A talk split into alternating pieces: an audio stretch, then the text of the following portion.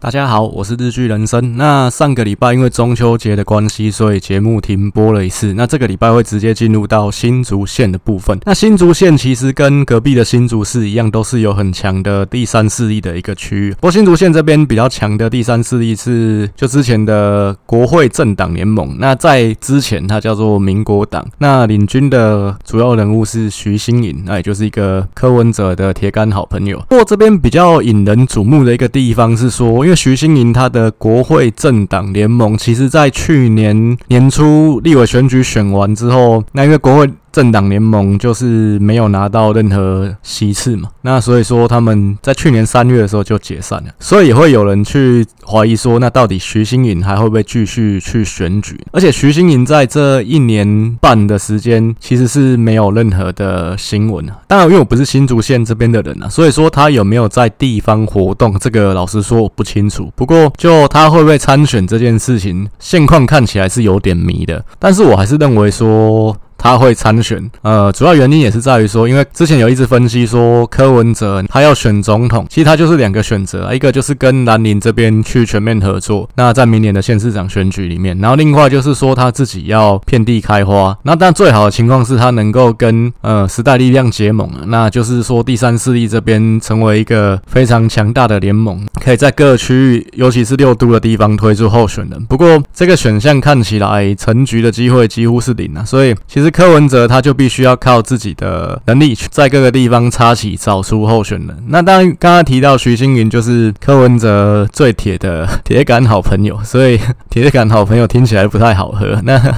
哈那好朋友是一个调味乳，那因为我大概在十年前左右是做过这个产品的 PM，所以对这个产品也是有很深的感情的。这是题外话。那尤其徐新云他的弟弟徐世勋，去年选台北市议员松山信义这个选区也是落选嘛。那他弟弟后。也是进入到台北市府里面去当客委会客家局的局长，所以基本上徐新颖他们家跟柯文哲还是保持蛮良好的关系啦。那我是认为，那民众党既然在新竹市会推出高虹安的情况下面，新竹县这边我是认为柯文哲的战略布局也不会放掉，全力去促成去支持徐新颖来参选的可能性有非常高，所以我这边还是会把徐新颖参选这件事情也考虑进来。所以基本上新竹县这边的候选人，我还是维持跟今年年初在分析初探篇的时候一样，就是维持现任县长杨文科。那民进党这边就是郑朝方、柯文哲阵营这边就是徐新颖三角都的一个方向去进行分析。好，那我们这边就是进入到基本盘的一个部分啊。那基本盘这边其实新竹县跟隔一个头前溪的新竹市其实就有蛮大的一个落差，因为新竹市其实双方差距大概就是一万多票左右。那新竹竹县这边其实蓝营的优势就非常明显，因为主要还是在于说，呃，新竹县这边有七成以上的人口都是客家人，那客家人其实投票的取向。从以前就是比较偏向国民党，那所以这边南宁的基本盘大概就是有有十四万七千票左右。那算法一样啊，就是韩国瑜的得票乘以九十五趴，那蔡英文的得票乘以六十趴。那南宁这边就是十四万七千票，那绿营这边大概是九万一千票左右。那中间选票的一个部分是七万三千票左右。以比例来讲的话，就是蓝的四十七趴，绿的三十趴。那中间选票是。是二十三趴左右。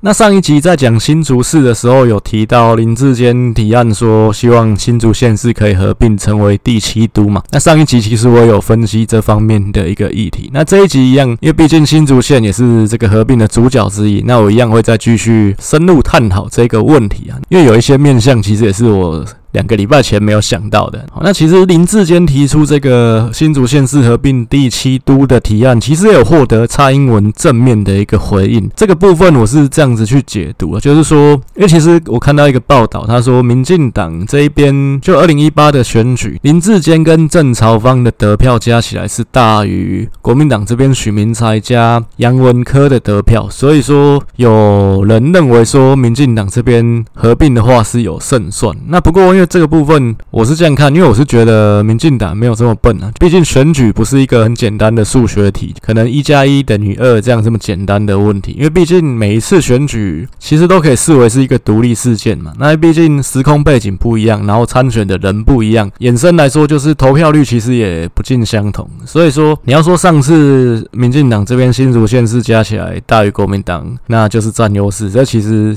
就想得太简单了。那我是认为民进党这边其实着眼的点还是这样子，因为合并这件事情其实是会改变整个地方的政治生态的。它其实不是很单纯的，就是说可能两个县市合并，因为你想想看，就算是两个公司合并好了，其实它也是一个很大的工程，也会有公司内部的一些化学变化。那同样的，那你会想说，那土地就在那边，土地不会动啊，那只是在行政上面把两个行政区变成一个而已。其实感觉是没有这么复杂。那人民也是同样的人名，但是基本上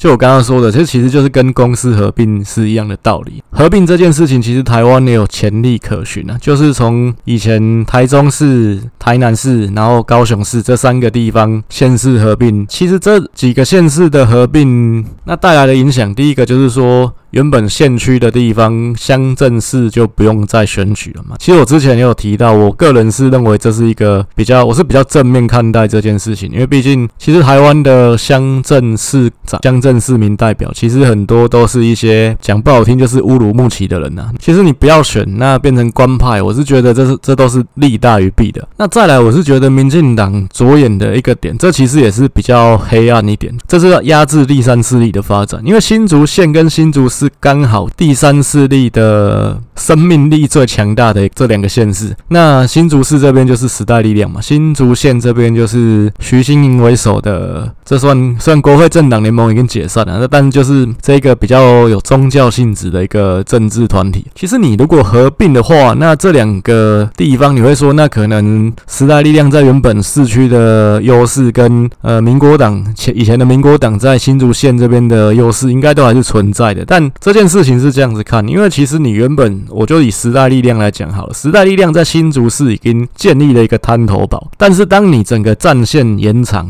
这个滩头堡，你能够防守的势力范围，其实你就会分散掉原本的力量。简单说，你的战力会因为战线拉长而被削弱。再来就是说，你原本擅长的是空战，可是空战其实就不利你深入县区去发展。所以说，其实你原本的力量会被稀释。我简单说是这样子。再来就是说，新竹市跟新竹县的第三势力其实也是不是同一股势力。所以其实你当他们力量分散之后，其实这两个势力都有可能会被边缘化。那也就是说，假设这真的，二零二二年我们就做这个县市合并，然后就是有新的这个市长选举。那最后我是认为比较有可能演变的方向就是传统的蓝绿对决。所以民进党他着眼的点要并还是不并，其实我认为还是在看郑鸿辉他的一个选情。那如果郑鸿辉他有胜算的话，我觉得民进党去做这个合并就是不智的，因为毕竟胜算就是很低，你反而让原本可以拿到、可能拿到的新主事会。会因为这样不见。如果说郑鸿辉的一个胜算很低的话，那不如就是合并。因为合并的话，原本你想想看，原本新竹市跟新竹县。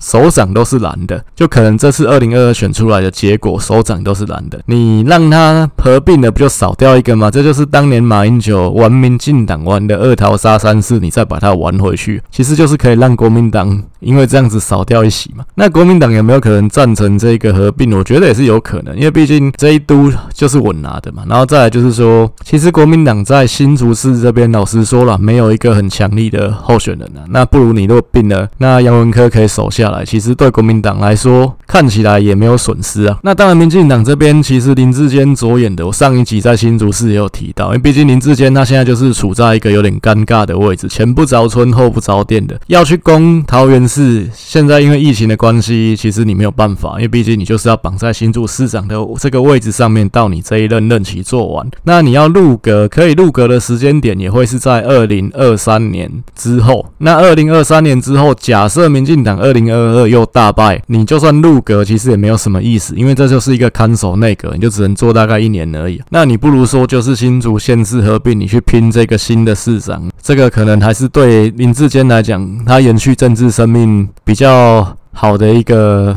出路。所以前面这边就是简单再分析一下第七都的这一个合并案的部分。因为新竹县是国民党执政县嘛，那也是杨文科要选连任，所以这边就先从杨文科这边分析起。因为国民党其实上一届做民调领先的人是林维洲嘛，这其实上一集新竹市的地方。也有提到，毕竟新竹县市其实很多面向是互相牵动的。林维洲他后来乖乖吞下去，其实我在上一集新竹的时候就提到，这其实算是国民党欠林维洲一次了。那所以之前我才会认为说，国民党在新竹市有可能就是会提名林维洲。国民党上一次去选择杨文科舍去林维洲的原因是在于说，第一个杨文科他那个时候就是副县长，他有现任县长当时的现任县长邱进纯的支持，然后再来就是杨文。文科之前曾经做过竹科这一边的主管，竹科有一个管理局啊，那就是他是竹科这边管理局的官僚，他跟竹科这边的产业界其实关系也相当不错，像产业界的领袖宣明志其实也有站出来挺他，所以说国民党认为说杨文科是比较有办法去整合蓝营这一边的，甚至产业界这一边，那反而林维洲毕竟他是一个叛将嘛，叛将就是他是民进党这边过来的，所以血统不纯，那最后国民党舍。民调比较高的林维洲。那上一次的选举，其实杨文科也是受到郑朝芳跟徐新颖的左右夹击啊。但是最后，因为上一次的风向本来就比较有利蓝营啊，那所以杨文科这边也顺利脱颖而出。不过以选票来讲，那杨文科选的毕竟不是很漂亮，就是他上次拿到大概是十万八千票左右。那以国民党的水准来讲，算是比较不好了。用一年后的这个总统立委选举来看，其实国民党这边两个立委候选人加起来得票。大概是十三万嘛，那韩国瑜得票大概是十五万，所以其实杨文科选的是比较不理想一点。以这四年的一个政绩来说。我举天下杂志民调满意度啊，杨文科其实在这个民调里面也是几乎是敬陪末座，他只赢柯文哲。我说是去年的一个部分，那二零二零杨文科的一个民意满意度只有赢柯文哲，所以说其实基本上他这四年的表现应该是没有获得新竹县民的一个支持跟认同。加上其实杨文科他其实年纪也蛮大的，他之前在初探篇的时候我就有提过，呃，新竹县的前面四位的县长。包括范正中、林光华、郑永金跟邱进存这四个人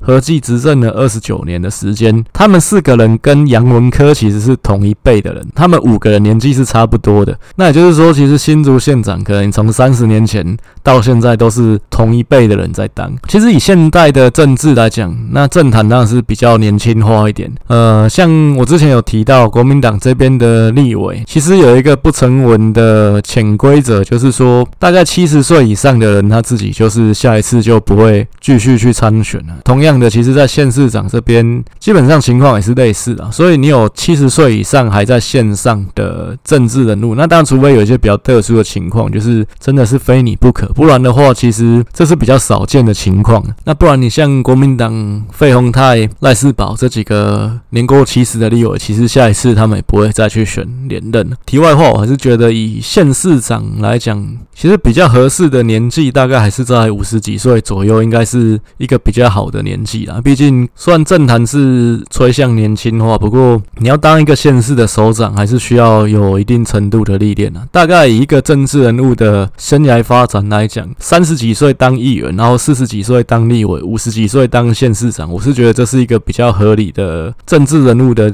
生涯发展的一个历程。所以你说有些人可能二十出头，因为政二代的关系，二十几岁就出来要选议员，甚至选立委，那其实也不是太合理。毕竟你那说给年轻人一个机会，可是其实你在一个完全没有任何工作经验的情况下，像举例像民进党吕孙林，其实就是一个例子嘛。你没有任何的一个实务上的工作经验，然后第一个工作就是当爸爸的助理，然后当爸爸的助理完。诶，就选上立委，这其实我是觉得，不管对他自己或对国家来讲，其实都不是好事情啊。那好，其实杨文科当然就是一个偏大林的县长，那或许也是因为杨文科的一个施政满意度也不是很理想，所以说林志坚想要赌这一把啊。毕竟林志坚他的满意度是很高的嘛，那你去县市合并之后跟杨文科尬这一把，搞不好。他是有赢的一个机会。毕竟他认为明星会变，铁票会生锈。那但我是觉得这个部分没有这么简单呐，就是新竹县这边国民党的一个传统的票源，其实没有这么容易的被你变不见。那我就举一个实务上的例子来讲好了。其实新竹县的竹东镇今年二月有镇长的一个补选，那会有这个补选的原因是因为原本的镇长，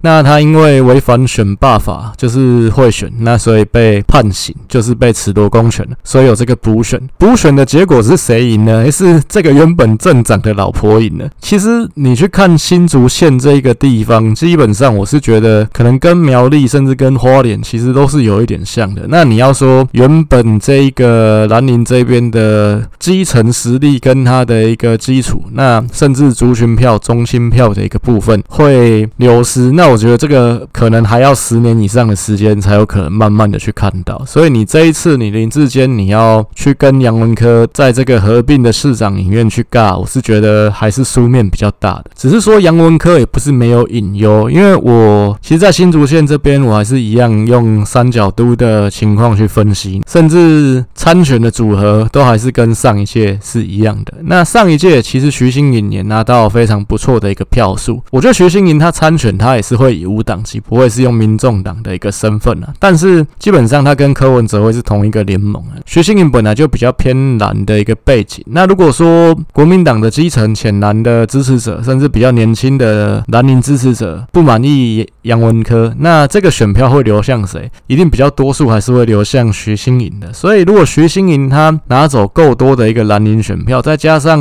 因为之前上一次的时候，其实郑朝方他的得票是不如徐新颖的，也就是他其实是落居第三名。那当然结果是不好看，不过上次毕竟是大环境的因素，郑朝方如果说这一次他有办法拿回民进党基本盘的一个得票，因为上一次其实郑朝方的得票大概是七万八千票左右而已。那前面有提到，民进党在新竹县这边基本盘最起码应该都还是有三成，都应该还是有九万票出头。所以如果郑朝方他有办法把民进党原本该有的基本盘开出来，徐新莹他抢走够多浅蓝流失掉的这个选票，那当然杨文科其实还是有翻船的一个可能性啊。再来，我们就是提到郑朝方的这一边。那郑朝方其实，民进党在新竹县其实跟苗栗县的布局。很像这几年基本上就是跟在地的非蓝营的人士去合作，那苗栗这边就是跟徐定珍去合作嘛，新竹县这边就是跟郑永金合作，而且这个合作其实已经从二零一四年延续到现在。郑永金他选了一次县长跟一次的立委，再来就是换他儿子郑朝方也选了一次的县长跟一次的立委。不过经过这四次选举，其实都没有顺利开花结果，那有所斩获。所以其实民进党内部当然也会对这个联盟有一些质疑啦，毕竟这个联盟很显然是没有一加一大于二的，没有一甚至没有一加一等于二。这个结盟当初的一个。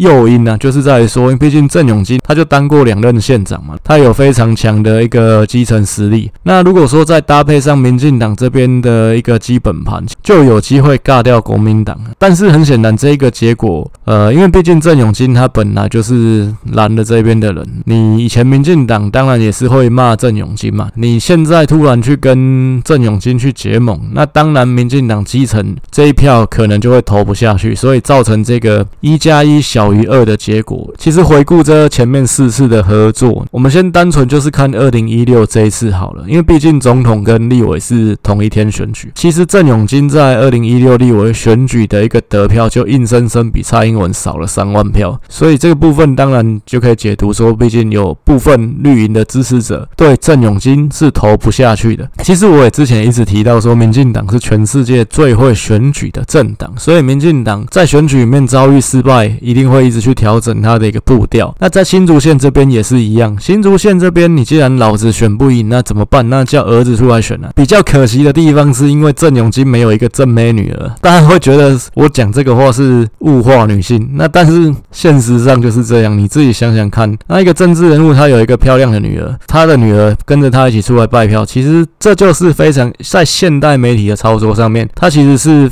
能够引起一个话题，而且其实也是能够甚至是吸票的。其实政治人物在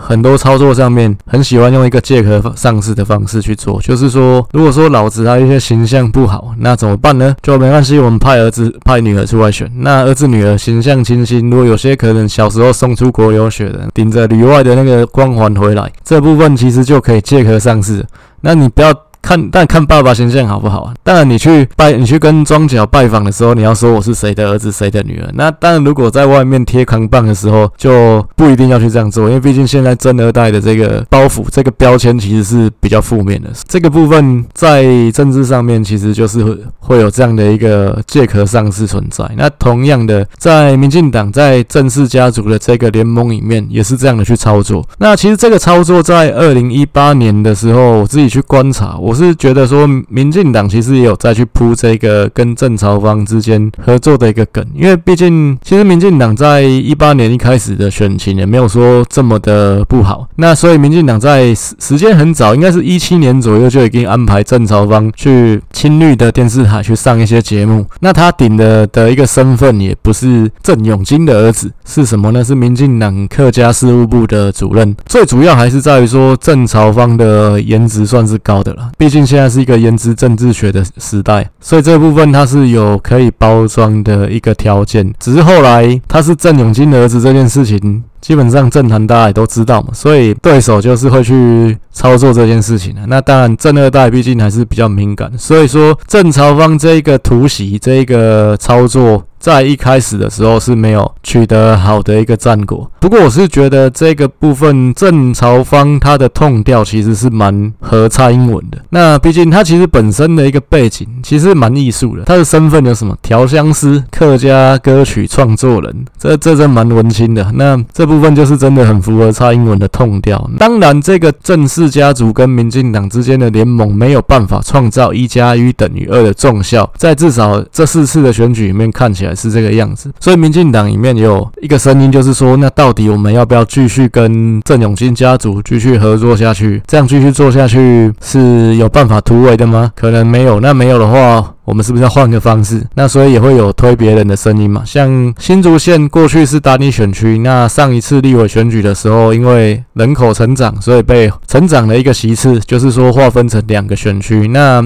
新竹县这边其中一个选区是。郑朝方选，另外一个选区是推出另外一个年轻人叫周江杰，其实两个人都选的不错了，所以有人说是不是要提名周江杰？不过我是觉得，其实这个东西还是要有延续性啊。郑朝方操作了两次选举，其实上一次立委选举他选的也不难看，他只输了两千五百票这样子而已。那你如果说再让他操作第三次，其实这个部分你说郑二代这个包袱，其实如果你在这几年的一个经营里面让大家看到你好的那个。面相，那其实这个标签、这个包袱就会被淡化，久而久之，大家就会说你是郑朝方，不是说你是郑永金的儿子。那所以我觉得这个部分就跟你吴刚伐桂，我们中秋节刚过一样，吴刚伐桂一样，你这棵树砍了九十九刀，你再砍一刀，这个树就断了，你不继续砍了下一刀吗？你这个时候放弃，其实就是半途而废。那所以我是觉得，就不管民进党这边的策略也好，或者是说可能对郑永金、对郑朝方这边也好，继续参选这一。是，我是觉得还是比较好的一个选择跟策略。那尤其毕竟地方上对于杨文科的满意度看起来是不高的嘛，所以正朝方还是有空间的。那尤其又是在徐欣莹也有参选三角都的一个情况下，好，那我们再来就是讲到第三位候选人徐欣莹的一个部分啊。那刚刚提到，其实徐欣莹在去年选完之后，国会政党联盟也解散，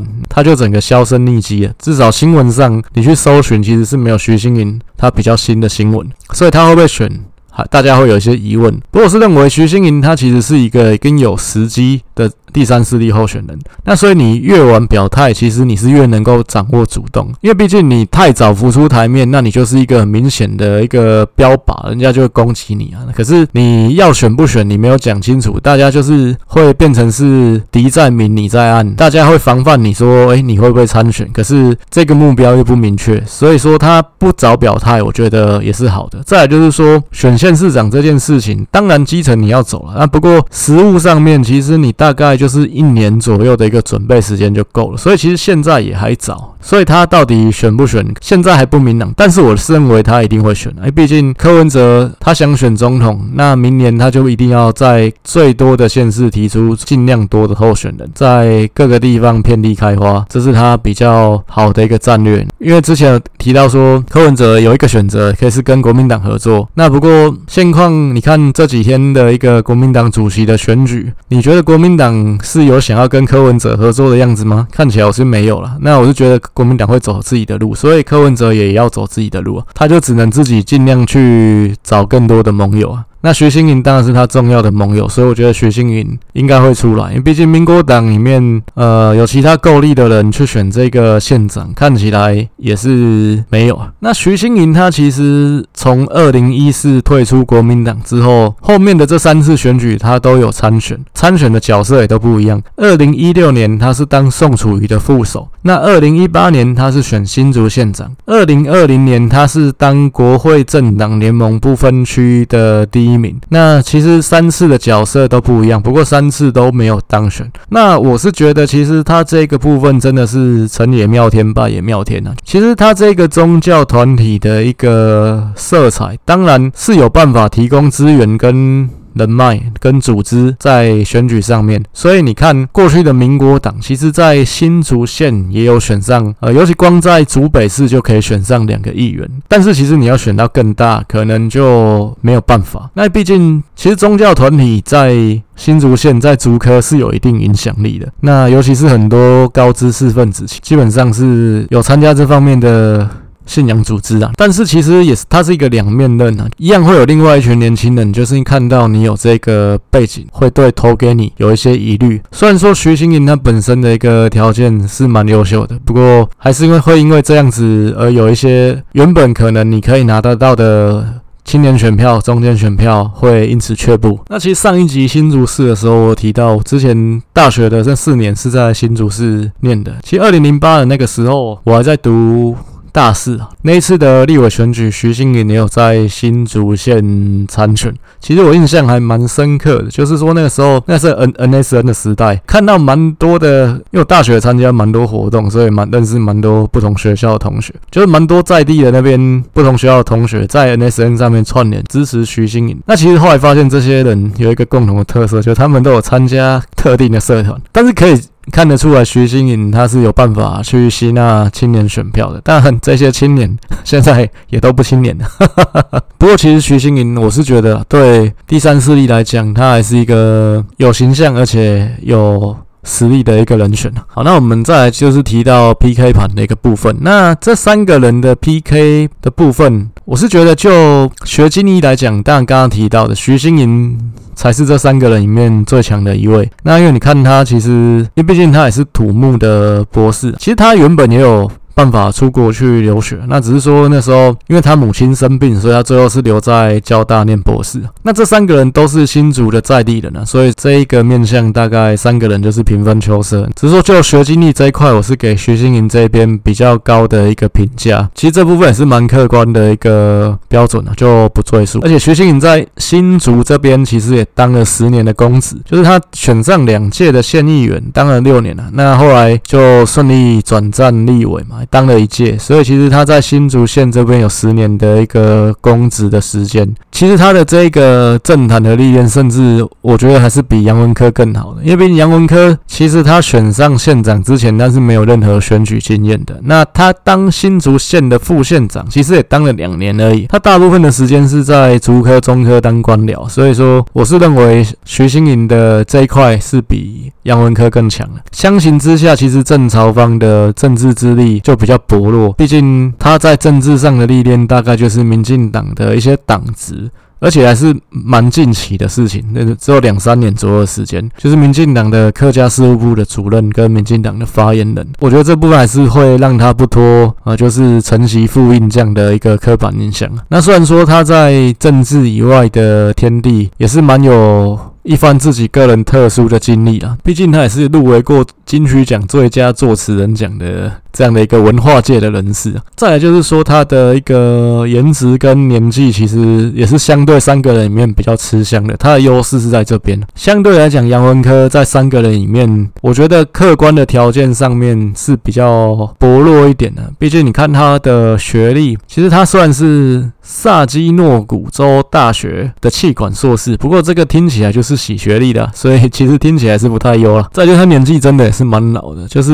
年过七旬的政治人物，其实在线上选举，在台湾其实大概就是新竹苗栗这种，或或花东这种比较相对封闭的地方才会存在的情况。那所以这样看起来，当然中间选票的部分，杨文科绝对是三个人里面最弱势的一个，所以他要竞选连任，他最好的策略还是在说他把重心放在固守蓝营的基本盘这件事情上面，这才是他最聪明的一个策略。毕竟现在疫情，其实我在前面几集有陆续提到，其实疫情是现任县市长最好的一个保护伞。你只要不要在防疫上面出大包，基本上你连任机会都是高的。毕竟你对手要去打击你，其实怎么打都不对啊。那怎么打都是慢扯后腿啊！那大家防疫你在那边讲那些有的没的，那这这部分绝对是扣他自己的分，不是扣你的分啊！所以疫情这件事情是现任县市长最好的保护伞。当然中央来讲就不是这个样子，对民进党来讲，甚至是被打击的点，这不一样的情况。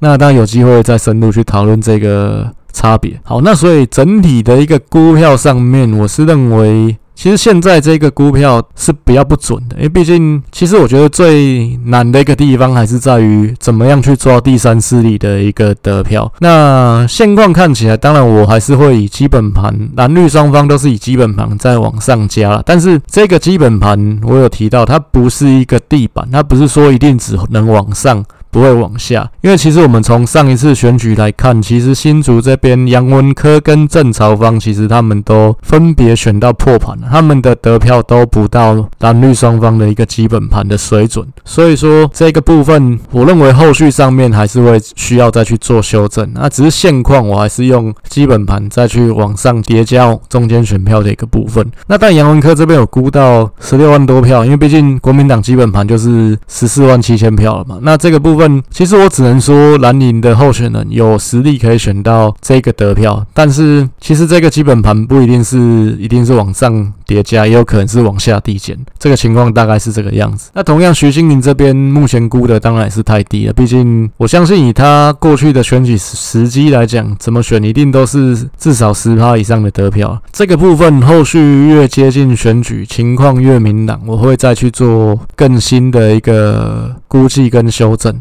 那现况就是新竹这边大概就是仅供参考。不过我认为现况看起来，杨文科他连任的机会还是比较高的。只要他站稳他这边的基本盘，那不要让徐欣莹挖走太多的一个蓝营选票。其实他连任的机会还是高的。那最后还是再谈一下这个合并的一个部分呢，因为讲真的，其实我刚刚提到民进党要做不做这个部分，应该考量的点还是在郑鸿辉新竹市这边有没有机会赢。那如果民进党真的要硬干，其实二零二二年成局，呃，我是觉得也不是不可能，因为毕竟之前五都的例子，其实大概就是在一年多前去决定这件事情，然后下次选举就真的干了。只是我认为这件事情其实。是合并还是不能单就一个个案去看，应该还是就整体台湾的一个情况去看，那才是一个不是因人设事的一个情况，才比较不会被说谎。不然，其实对民进党来讲，我觉得也未必是一个好的操作。那整体来看，当然，因为毕竟其实这牵涉到很多。第一个就是你临近的苗栗的问题，因为其实新竹县市加起来就不到这连一百二十五万这个比较低的门槛都没有达到。你硬要说，因为新竹是科学园区。的所在，因为新竹县市加起来缴的税很多，所以我们要变成第七都。这其实这个立场太薄弱，所以你真的要合并，就算真的要干，那要符合法源依据，还是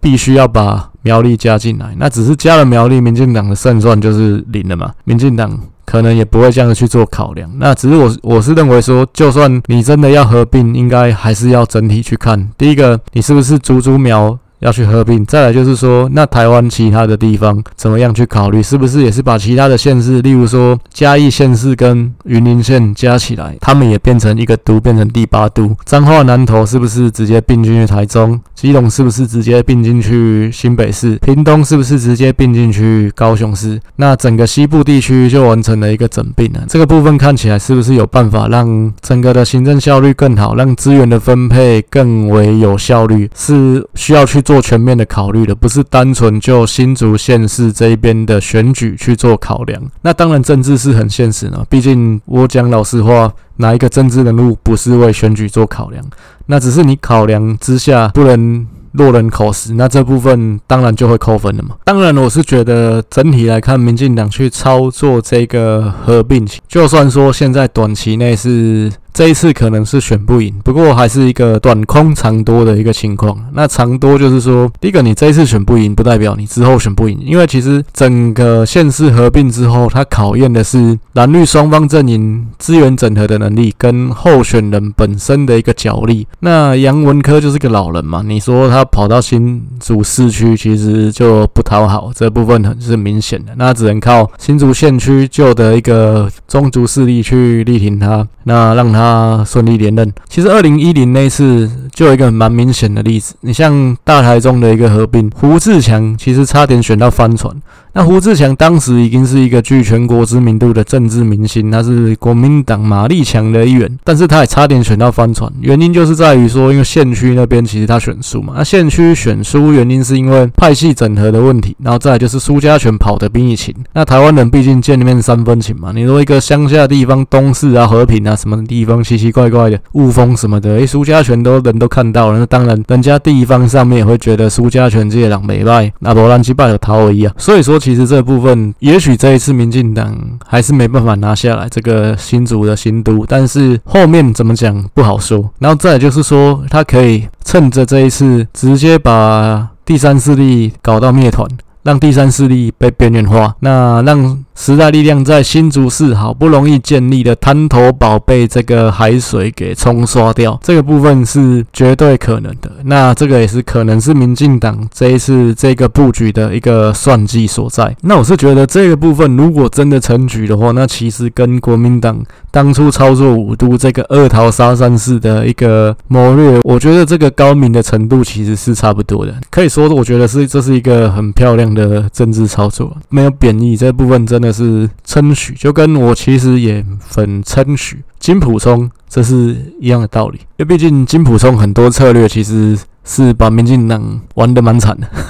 那只是蔡英文吉人天相，所以最后他当上了总统。那我这边再补充一下。就上一集提到林维洲去打高端的一个部分，有人给我一个回馈是说，因为毕竟高端的公司就在林维洲的选区里面，所以林维洲会支持高端。这部分我也很蛮谢谢这位朋友给我这个回馈，告诉我这件事情，所以我在这边也特别补充一下。然后另外就是，其实最近有透过私讯那跟我联系的人，其实有变多，那包括。Podcast 这边的收听其实也有成长，订阅数也都有成长，其实这蛮感谢的。包括说有给我一些回馈的人，就算说你可能只是简单说，我觉得听了你的节目，看了你的文章，觉得有让我多了解地方政治一些，那我觉得这部分。听的都很开心啊，那真的也是蛮谢谢。那所以有什么建议跟回馈，也真的都蛮欢迎私讯我，包括说有想要合作的地方，这都欢迎来讨论。再就是这个节目的步调，大概尽可能我还是维持每个礼拜一集啊。不过有可能就像上个礼拜一样，番外篇的部分可能有时候会跳过，因为毕竟第一个可能没有那么多议题可以讲。再就是我可能到年底这段时间工作会比较忙碌，那有些时候也没有时间去再做剪辑，尽可能维持每个。礼拜，但是最起码两个礼拜会更新一次。一样，布洛格的文章也是两个礼拜会去更新一篇新的。那大概到明年过年左右的一个时间，会把二十个县市第二轮的分析都走过一遍。hin. 那最后就是国民党的主席选举会在下个礼拜哦。那说明一下，今天录音的时间是九月二十一号，所以国民党的主席选举应该我们下个礼拜这一集有播出的时候就已经产生了，所以我这边就不去做这个预测，因为毕竟我预测也没有意义。后续的一个发展，看谁当选，那对于整体局势的一个影响，一样我会在下一集的节目再去做一个探讨。好，那没有意外，我们下一个礼拜就是会进入到下一个番外篇的部分，那有可能就是讨论新的国民党主席产生之后对整个政局的变化跟影响。好，那以上这一集谢谢大家的收听，一样有什么回馈，那想要合作的部分都非常欢迎私讯。以上谢谢大家，感谢大家，晚安。